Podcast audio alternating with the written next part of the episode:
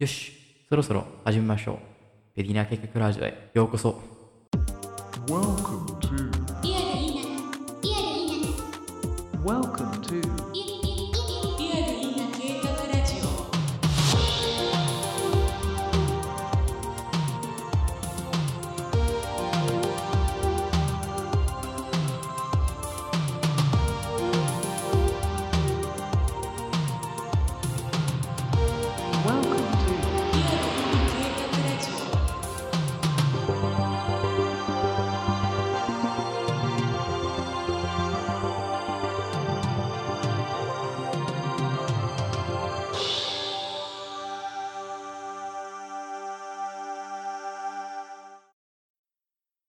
どうも、ダーク直より暗い魂があるエマです。もえもえキュンえー 続いて元アドリア界の怪人のち永遠恋愛の守り神マヌエルですそして、これは愛でいっぱい恋人の保養で縛られたのようなディナ計画ラジです。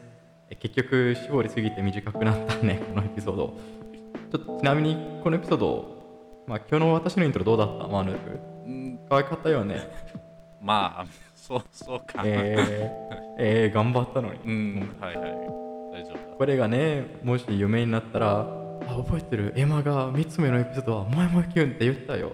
で、誰かがそのなんかサウンドをカットして、自分のなんかスマホの鳴りとかなど使えるじゃん。うん例えばメッセージ来たら、もえもえキュンって言ったら私の声聞うん こえるかもね。まあまあ、とにかくなんとなく私が可愛くしたわけじゃないけどね。理由があるけど、ちゃんとしたの。で、理由が、まあ今日のエピソードのテーマがバレンタインデーだからね。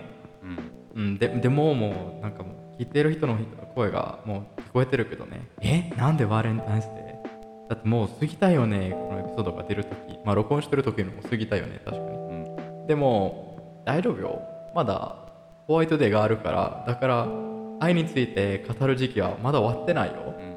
これ言い訳かもしれないけどこれちょっと言い訳として置いとく。はい。まあとにかくマヌルがバレンタインデーに何かした？うーん。まあねえーエマソンのように僕の恋人は僕の家から比較的に遠く住んでて、えーパンデミックのせいで、今のところはイタリア国内でも人々の移動が未だに制限されているので、だよね。あいにく今年のバレンタインデーは彼氏と過ごせなかったんだけどうん。ああかわいそうね。なそうね。うん。でもそういうわけで代わりに久しぶりに高校生時代の友人と会って一緒に朝ごはんを食べたり街を散歩したりとかできたんだけど、ああうん、楽しかっ 高校時代の友達と浮気したよねやっぱ。たいやなわけじゃないようんまあなるほどね。とにかくマヌルさんの彼氏っ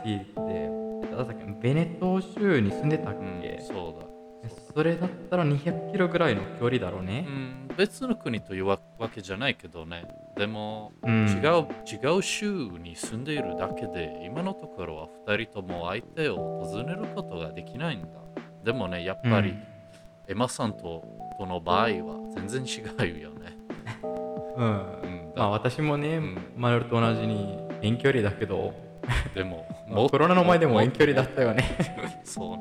そうそうそう。もっともっと遠いよね。そうね。何キロか正直に言うと分かんないけど200より絶対もっとだと思うけど、2000個でぐらい。うんうん2000個考えたくない。とにかく遠いってっていう。ことに今のするけど彼女が日本人だからね。そうだね。遠いとにかく。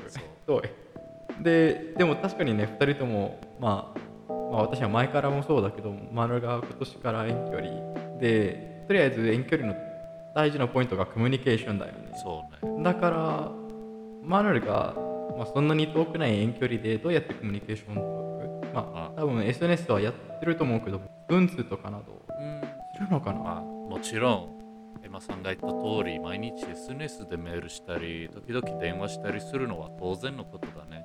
でも、うん。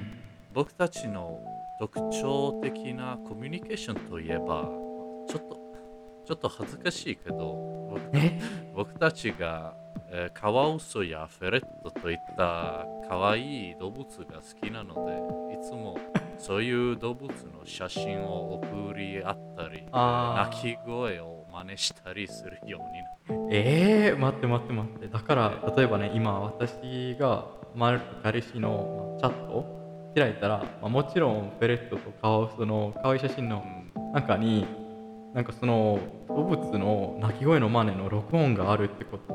録音まではしないけど、まああ、それは、と、電話するときにだけー。あ電話ですでも、それは恥ずかしいから、ここにはしないよ。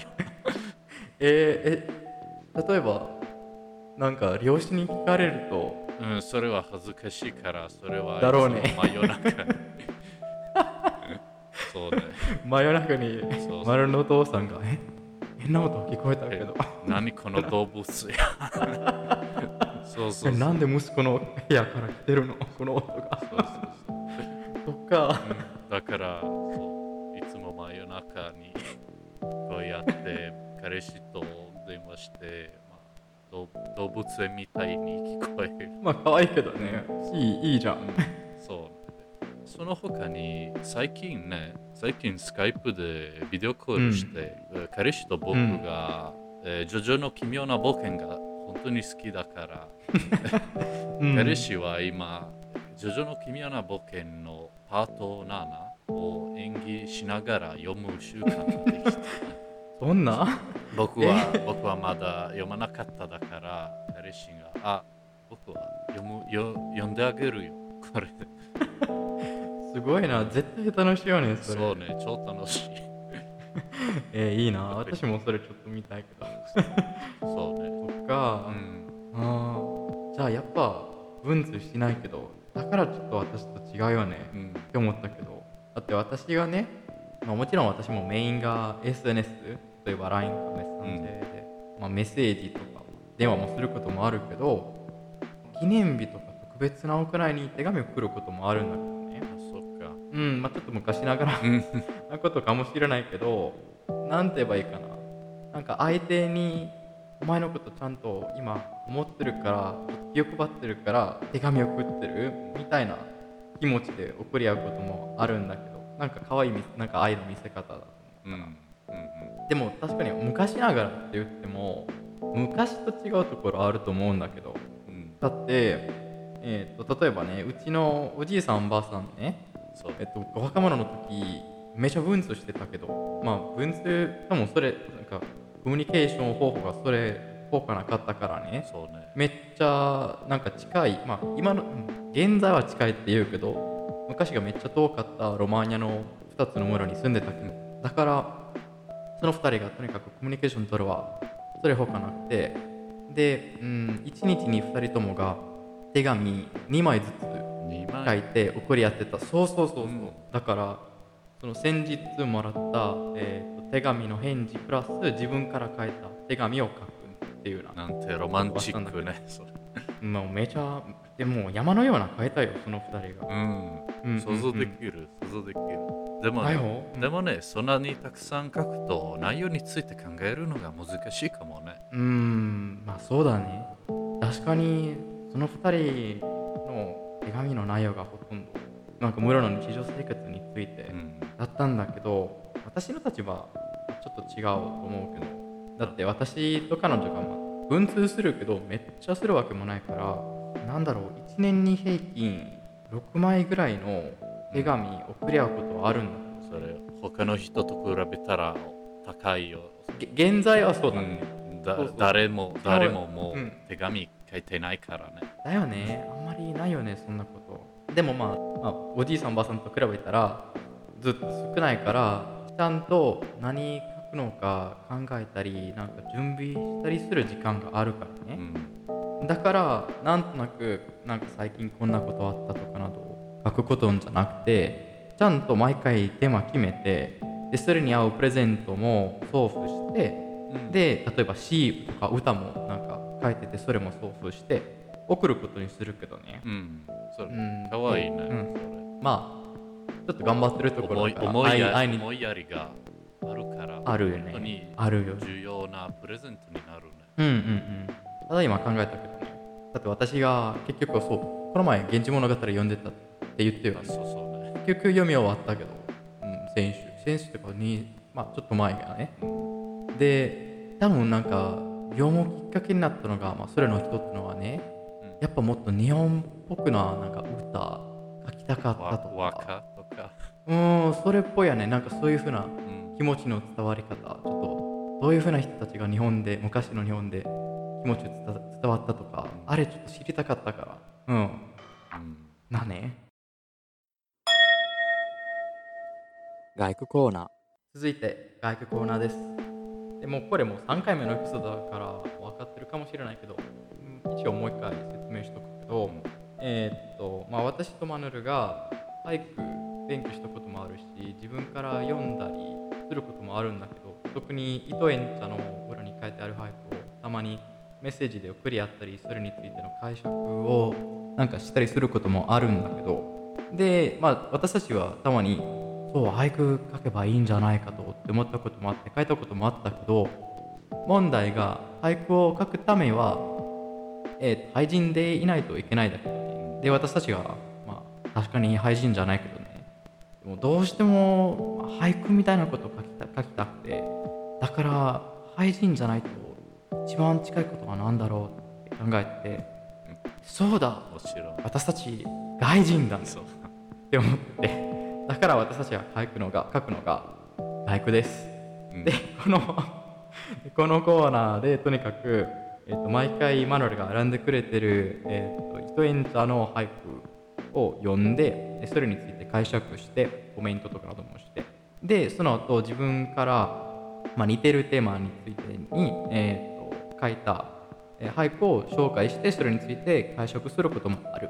はい、その通りです。で、えー、と今回マヌルが選んでくれた糸園茶の俳句は？あはい、もちろんこの頃はババレンタインデーなので、これの、うん。これはちょっとこの愛のテーマだからこれをああね選んだという。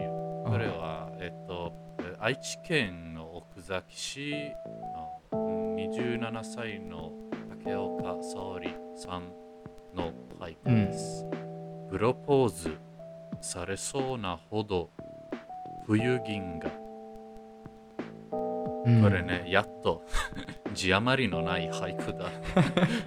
前前 やまり目が出てないよかった前のエピソードの読んだ俳句はいつも字余りがあってちょっとムカつくなってきたね。今だよね。もう俳句っていうならもうちゃんと形守れや、うん。本当に。そうだ。でもまあ。これはもうちゃんと575の形。うん。あれは嬉しい、うん。でさっと読むとねあやっぱなんかもう字余りもしてないし愛についての可愛い俳句だなって思ったけどそうね。ちょっと解釈するためには何回も同じ俳句読まないといけないよね。うん。えよなんか読めば読むほどさ私がねこの俳句になんか魔法が解けたけどね。うん。ちょっと今いろんな文句があるけど。だってまあ、まずプロポーズちょっと見にくい言葉だと思う。けど日本語で。プロまなんか最初れ英語の言葉だからね。そうだね。なんかプロポーズ。ななんかあんまありどうだろう。どう思うかわかんあ、ない。でもこれが現代日本語の言葉になっちゃったから、もう。ん。う、でプロポーズは古い日本語の言葉があるだろ絶対あるだろうあるだろう。うん。うでもプロポーズのことだけだったらまあなんとか許せるけどでもちょっともうめっちゃなんか気に障ることはこの人がちゃんとロマンティックかどうかわからないけどだってプロポーズがまあどうでもいいけどされそう。お前プロポーズされたくないの？なななんかまあ、あまあもうもうめちゃなんか星は綺麗見えるけどね冬銀河。うん。だけどなんかこんなところでなんかデートしたら絶対なんか相手があ結婚しようなんか言ってくるんじゃない。あんまりなんか言われたくないみたいけど。まあ、だからあれがちょっとねどどうだろう？しかもそれが真ん中の句だからもうめちゃ目立つよね。うん、なんかうん。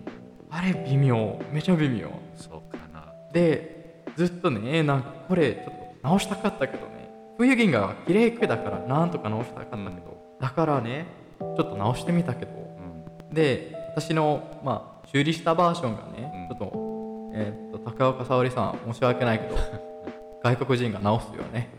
外国人書けないからよ。いやいや申し訳ない申し訳ない、うん。ちょっと実験してもらったけどこれとなる。はい。恋人と約束日和冬銀河うん。これいいねももっとありえるんじゃないか、うん。ももっとこれね、まあ、ちょっと見にくいかもしれないけどでもこれちゃんとロマンチックそう。だと思う。そうかな。うん。ね、まあまあね。まあね。これ終わりにしようか。終わりにしよう。終わりにしよう、はい。私ちょっと。次。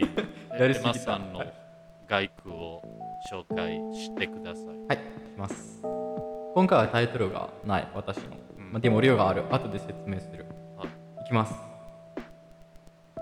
愛の声、物語にて、探せども、耳にただある、孤独の行動。ちょちょっと待ってこれこれ俳句じゃないけどこれわ若だろうこれ若だよ、若だよ。よく気づいたよね。これでもねへ平安神宮の詩みたいにそこまでじゃない。源氏物語読んだばかりだからねこれそうそうそう。うんあれちょっと実験してみたかった。うん自分から若っぽいなこと書きたかった。そうねで、外国にところ、外国のいいところがね、えーっと俳句じゃないからとりあえず形が、まあ、とりあえず外人が書いた句だからだからいろんなジャンルにでなんか実験できるじゃんだから和歌っぽいな外句でも普通の外句じゃん、うんまあ、だと思ったねこれ自分が決めたルールだからこれからこれにしようね。ででもでこれいいねうん。これ。うん。ありがとう。なんかやっぱね私「源氏物語」読み終わったから事件したくて。でもその本に書いてあるの和歌のなんか特徴っていうとなんかその、まあ、和歌を読んでる人たちが相手に対してまっすぐ愛を伝わってないってこと。うん。だから普通にあなたのことを愛してるってことじゃなくてあなたが私のことを愛してくれてないから私は苦しんでるよみたいな伝わり方があったんだそっでそれがその和歌その「源氏物語」の和歌の本音だと思ったからあれをちょっと真似したかったけど。うん。だから結局こうこうなったね。うん。でまあ「源氏物語」でもっと枕言葉とかなど使うけどまあ、まあ、あくまでもこれ外句だよね。なんか枕言葉まで使うと外句じゃなくなるじゃん。普通のなんか和歌の真似。あれが嫌だだったから使わんかった。うん。って言ってるけど今普通のわけだよね。使えないから使わんかったけどまあね。でも プロフェッショナルになんか見せたいから、まあね。なんか私は枕言葉使いたくなかったから。うん。これに愛をまあね。でもよく頑張ったからこれ本当に大あざっす。丈夫でマヌルが読んだ俳句は？だはい。やっぱりもう、えーバレンタインデーのから僕はうん。愛についての俳句を読もうとしていたんだけど、えーうん。これもっと、えー最近起こったことからインスピレーションを取って、えー書いたものです。うん。でタイトルは「愛こそ壁のごとく。します。漆喰も塗りたてなのにひびだらけ」うん。ううんょっとこれちょっと説明説明するから。これちょっとこれちょっとね陰気なイメージがするかもしれないがちょっとひびとか、でもだよね。ねでもねよく考えたらそんなに暗い意味わけでもないと思う。ないの？うん。うん。まあインスピレーションがもちろん最近起こったことだから。これ、えー僕とお父さんはね今のところはうちの一つの部屋を改修しようとしているから壁も新しくしてみてたんだけど もちろん2人とも。愛愛？愛はどこ？今。えちょっとちょっと待ってちょっと待って。ごめんごめん。で壁も新しくしてみたんだけど2人とも盛んじゃないから無理もなく失敗しかねないね。で、うん。そういうわけで、漆喰を塗ったばかりの壁にひびがもう割れてるというこああと。で、うん。タイトルは、もうエマが言った通り、タイトルは愛こそ壁のごとくで、これどういう意味だど愛とどんな関係があるのか。だよねうん、で今、これは僕の解釈だ。じ自己解釈だ。で、壁にはひびが入っても崩れるわけじゃないね。うんうんで、僕僕として同じく恋人の恋愛関係にひびが入ったらもう終わったわけじゃないよね。ああではいはいだから、えー建物も人間関係も一生懸命に作ってみれば日々が割れても回収できるよ。壁の場合うんは割れたらもう一回漆喰を塗ってみる。で、恋人の場合は、えー例えば喧嘩や浮気で日々が割れたら真心で話し合ってみれば仲直りできるだろう。どう思う、エマさん？ああびっくりした、うん。なんか前前のエピソードがマルがそのグイグイ冬木の風にめっちゃなんか暗いな。イメージがなんかについて話してたから最初これ見たら、うん。えーまたちょっと暗い暗いシーンになるか。いやいや、これは。思ったけど。これ、外見外見はちょっと陰気なイメージだけど、うん。よく考えたら、これ、本当にえー深い意味が乗るうんかもしれない。深い深いそれ、それ、それは僕の意見だよ。こいやよかったちょっとほっとしたよ今回マヌルがれありがとなんかもうあ愛実は存在してないよみたいなこう。いやいやこれ、言うんだろうって思ったけどいやいや、これはもっとポジティブな意味になってしまう。よかったよかったよかったありがとう。ていうかもう完全にもうこれがねこのバレンタインデーのちょっとの完全な締め方だと思ういいじゃんはい。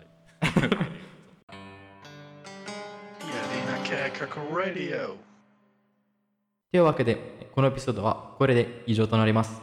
ここまでお聞きになってくださってありがとうございます。また今回お願いします。お願いします。